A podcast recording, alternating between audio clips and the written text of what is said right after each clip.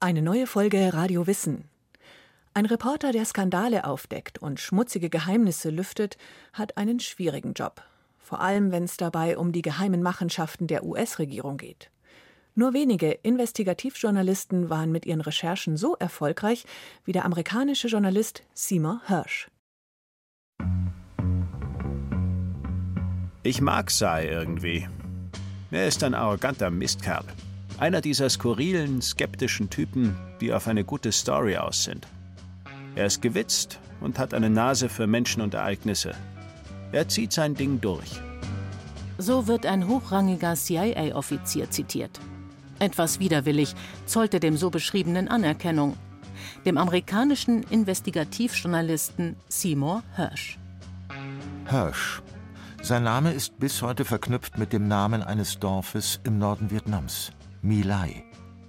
Dort verübten US-Soldaten 1968 während des Vietnamkriegs ein Massaker. Erst die Recherchen von Seymour Hersh brachten das Kriegsverbrechen ans Licht. Dafür erhielt er die höchste journalistische Auszeichnung in den USA, den Pulitzerpreis. Dies war der Beginn einer Karriere, die Hersh unter anderem zur New York Times und zum Magazin The New Yorker führte. Vor allem aber von einem Skandal zum nächsten. Mehr als 60 Jahre lang hat er sich hineingegraben in die Welt der Politik, der Geheimdienste und der Konzerne. Er hat nicht nur Kriegsverbrechen, sondern auch illegale Massenüberwachung, Korruption und Umweltfrevel aufgedeckt. Gegen den Willen der Mächtigen, die von ihm ein ums andere Mal vorgeführt wurden, weil sie gelogen, vertuscht und verfassungswidrig gehandelt hatten.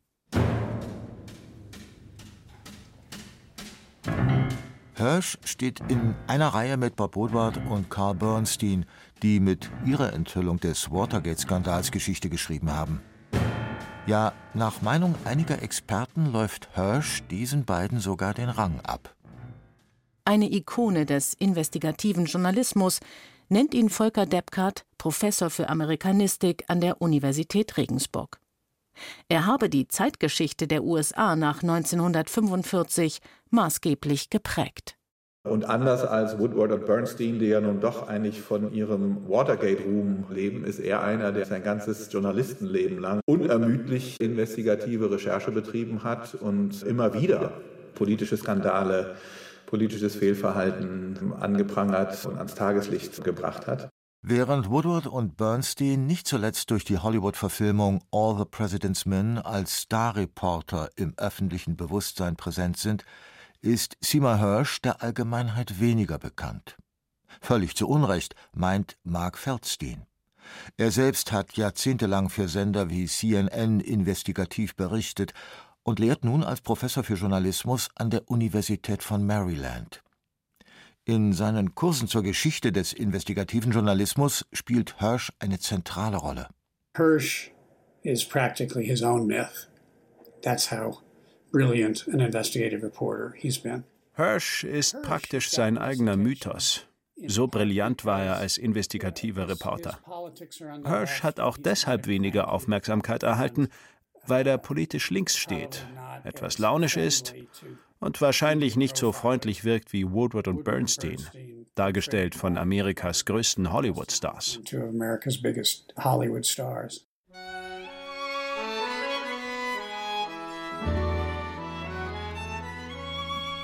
Hirsch ist der Journalismus nicht in die Wiege gelegt. Was er erreicht, muss er sich erarbeiten.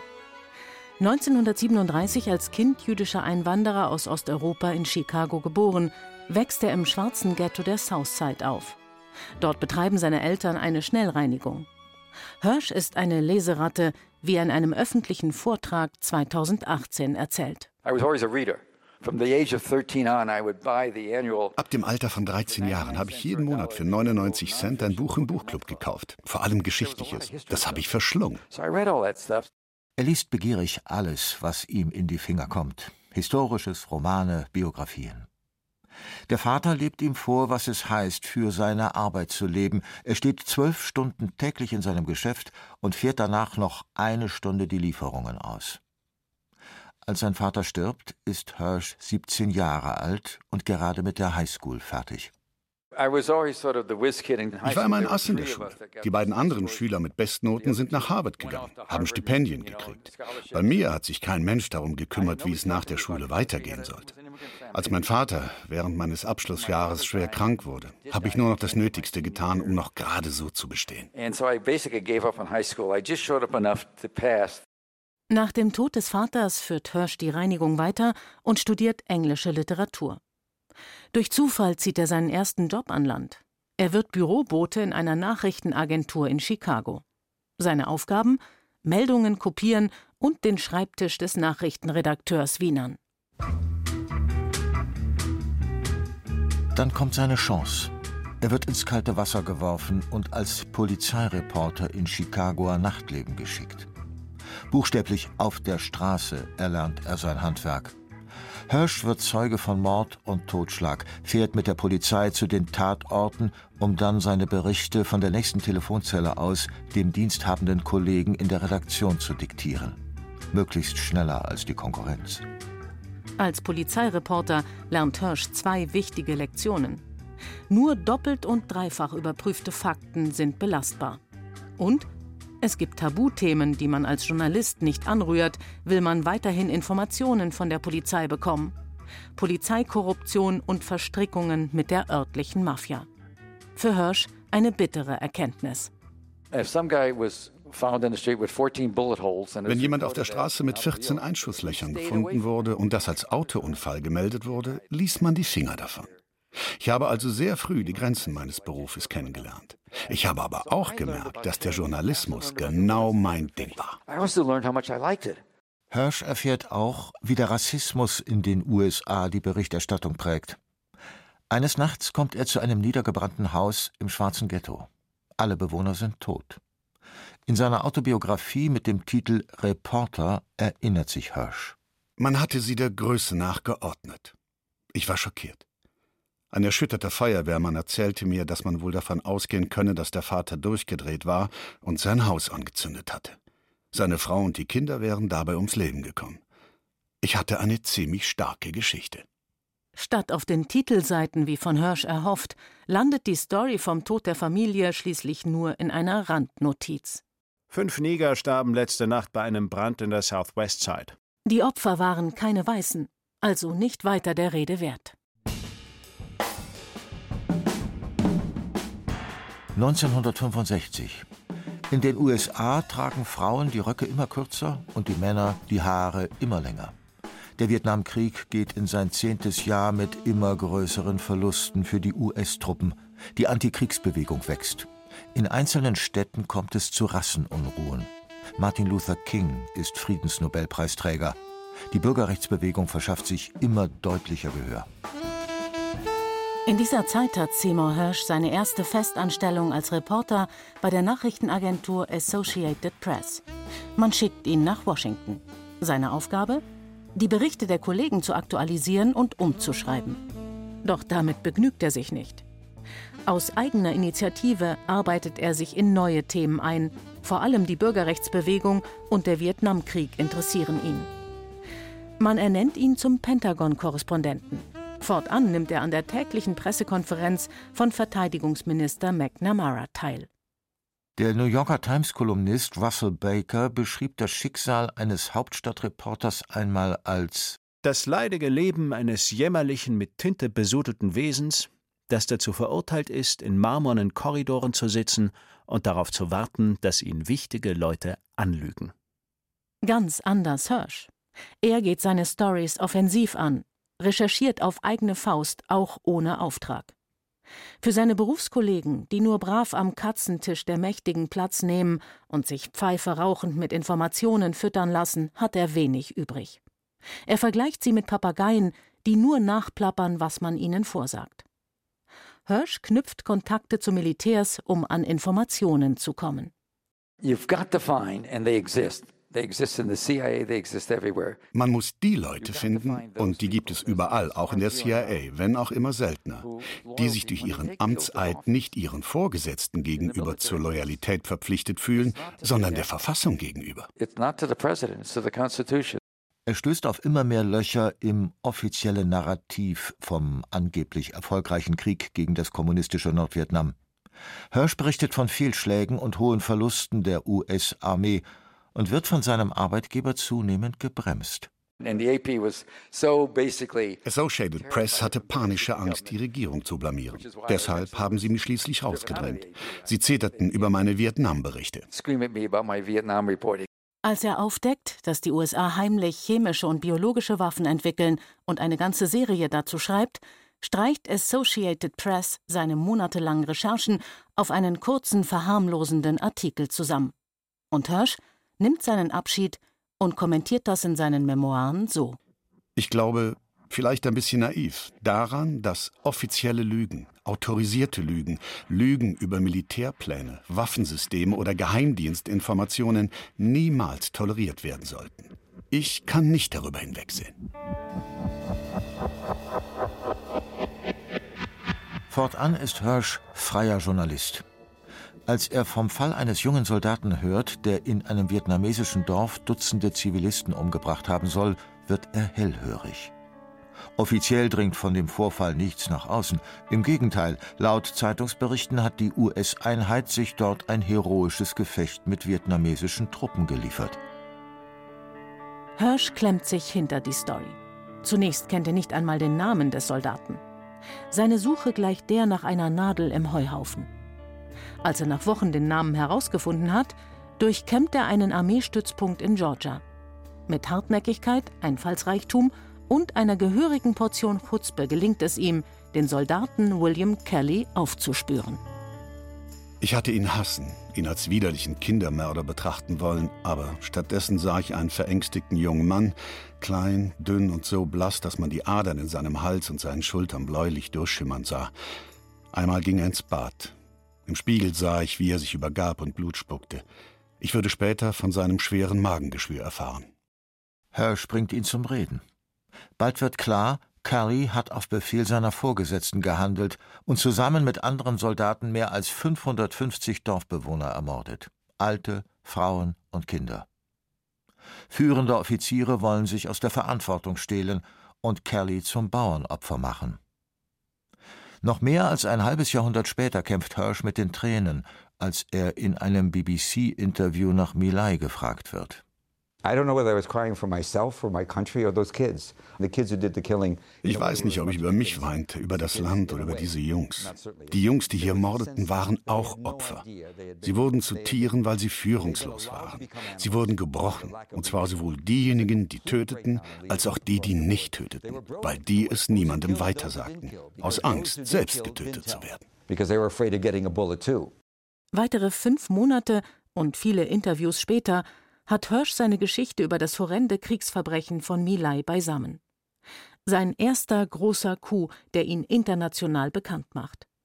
Mark Feldstein, Journalistikprofessor an der Universität Maryland. Zum ersten Mal drang ins öffentliche Bewusstsein, dass amerikanische Soldaten Kriegsverbrechen begingen und dass dies berichtenswert war. Kriegsverbrechen waren bis dahin Dinge, die die Deutschen verübten, die Nazis, aber nicht wir Amerikaner. Und Hirsch enthüllte, doch, auch amerikanische Jungs können solche Verbrechen begehen. Schaut, was dieser Krieg uns als Land angetan hat. Mit seiner Story muss Hirsch allerdings zunächst hausieren gehen.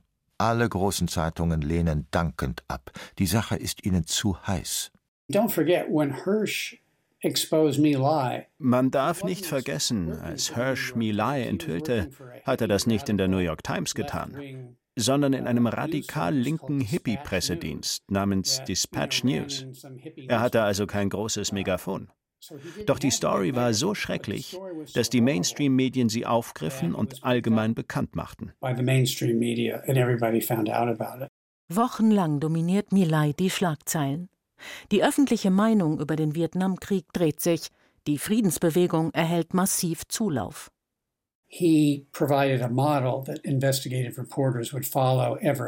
Spätere investigative Reporter hatten nun ein Vorbild, dem sie folgten. Sie hielten Ausschau nach US-Kriegsverbrechern. Das war etwas völlig Neues im Journalismus. Seit Hirsch das Bewusstsein dafür geweckt hatte, hat es viele Enthüllungen gegeben. Das US-Militär wurde zur Rechenschaft gezogen. Das hatte es zuvor nicht gegeben. Es ist die Blütezeit des investigativen Journalismus, meint der Amerikanist Volker Deppkat. Vor Vietnam waren die Medien äh, nicht wirklich eine vierte Gewalt. Das war also eher so, so, so eine partnerschaftliche Symbiose zwischen Staat und Journalismus. Und dann kommt eben die Verwerfung des Vietnamkriegs, die Gesellschaft so gespalten wie noch nie zuvor. Und in diese Situation herein entwickelt sich nun ein investigativer Journalismus, der es als seine Aufgabe begreift, politische Skandale aufzuklären und sowas wie so ein Sachwalter der Verfassung zu sein. Schlag auf Schlag macht Hirsch weitere Skandale öffentlich. Einige Jahre später enthüllt er eine groß angelegte Abhöroperation der CIA. Tausende gesetzestreue US-Amerikaner werden systematisch und verfassungswidrig ausgespäht. Der Geheimdienst lässt überdies verdeckt Staatschefs ermorden, experimentiert mit LSD an nichtsahnenden Menschen. All dies macht Hirsch öffentlich. Im nächsten halben Jahrhundert sorgt er noch mit Dutzenden weiteren Fällen dafür, dass Politiker, Konzernlenker, Geheimdienstler und Militärs nicht mehr ruhig schlafen können. Er macht den Folterskandal durch US-Soldaten an irakischen Kriegsgefangenen von Abu Ghraib öffentlich, berichtet über die Hintergründe von Osama bin Ladens Tötung, recherchiert zum Giftgaseinsatz in Syrien. Journalismusprofessor Mark Feldstein. Cy Hirsch ist sehr gerade heraus. Er hat vor nichts Angst und versucht nicht zu verbergen, wer er ist, so wie es viele andere Investigativreporter tun. Viele verstellen sich, um Menschen dazu zu bringen, sich ihnen zu öffnen. Nicht zu Hirsch. Bei ihm weiß man genau, woran man ist. Als festangestellter Reporter bei großen Zeitungen hält es ihn nie lange. Hirsch zieht es vor, auf eigene Faust zu recherchieren und zu berichten. Er arbeitet immer alleine. Wochenlang macht er die Nächte durch. Vor jedem Interview versucht er, möglichst viel über seine Gesprächspartner herauszufinden. Ich unterrichte an Journalistenschulen. Sie fragen mich immer, was ist Ihr Trick? Und ich antworte, mein Trick ist, lesen Sie, bevor Sie schreiben. Das ist kein toller Trick. Der andere, tiefgründige Gedanke ist, lassen Sie die Geschichte für sich selbst sprechen. Dafür muss man umso härter arbeiten. Über die Jahre und Jahrzehnte baut er sich ein Netzwerk an Kontakten auf. Bei seinen Recherchen kann er darauf zurückgreifen. Mark Feldstein das Großartige an Hirsch ist, dass er einzig seine Geschichten im Blick hat und nicht nur Stenograf seiner Quellen ist. Hirschs Enthüllungen sind im Interesse der Öffentlichkeit. Andere Journalisten agieren manchmal als Wasserträger für ihre Informanten. Sie begleichen alte Rechnungen. Hirsch ist unabhängiger als so gut wie jeder Journalist, den ich kenne.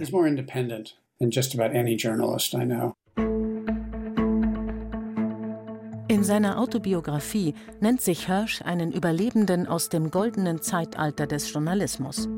Einem Zeitalter, als Zeitungen es sich noch leisten konnten, Reporter monatelang auf eine Geschichte anzusetzen und es auch verschmerzen konnten, wenn am Ende nichts dabei herauskam.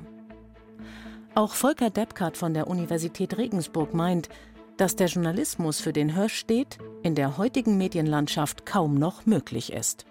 In den 80er Jahren beginnt die Zeit des Kabelfernsehens, also kommerzialisierte Medien, die jetzt um Quoten kämpfen und jetzt gar nicht mal mehr primär ihre Aufgabe darin sehen, äh, Demokratie zu kontrollieren und Macht zu kontrollieren, sondern eben Geld zu machen und Zuschauer anzuziehen. Auch das Publikum scheint in Zeiten kostenfreier Information im Internet zu schwinden. Nicht die besten Voraussetzungen für den rechercheintensiven Journalismus eines Seymour Hirsch Mark Feldstein. Dazu kommt, wir leben jetzt in einem gesättigten Medienzeitalter, in dem Social Media eine laute Kakophonie ist, die es einer Enthüllungsgeschichte schwer macht, durchzudringen. Dazu kommt noch Trump, der dazu beigetragen hat, dass die Leute zynisch geworden sind. Er hat so viel Unerhörtes getan, dass niemand mehr empört ist. Es gibt eine Art Empörungsmüdigkeit.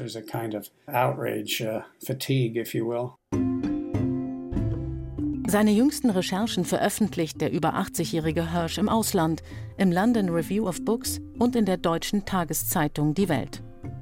Ob den US-Verlegern das Wagnis zu groß ist? Hirsch selbst ist wohl der Letzte, der dafür kein Verständnis hätte. Ich sehe mich als jemandem, der einem Redakteur eine tote Ratte voller Läuse auf seinen schicken Schreibtisch legt und sagt, das ist mein nächstes Projekt. Es wird Sie viel Geld kosten, weil ich dafür viel unterwegs sein muss. Vielleicht wird auch nichts draus. Wir werden Probleme mit Anwälten bekommen. Große Wall Street-Unternehmen werden Ihnen das Leben zur Hölle machen. Das biete ich Ihnen an. Also, ich verstehe, dass die Leute das irgendwann satt haben. Sogar ich selbst habe Cy Hirsch satt. I get tired of Cy Hirsch.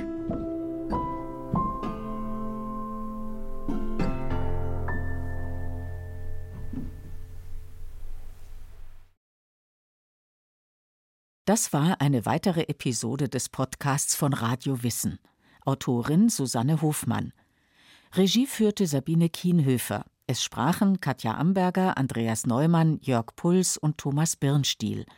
In der Technik war Wolfgang Lösch, Redaktion Iska Schregelmann.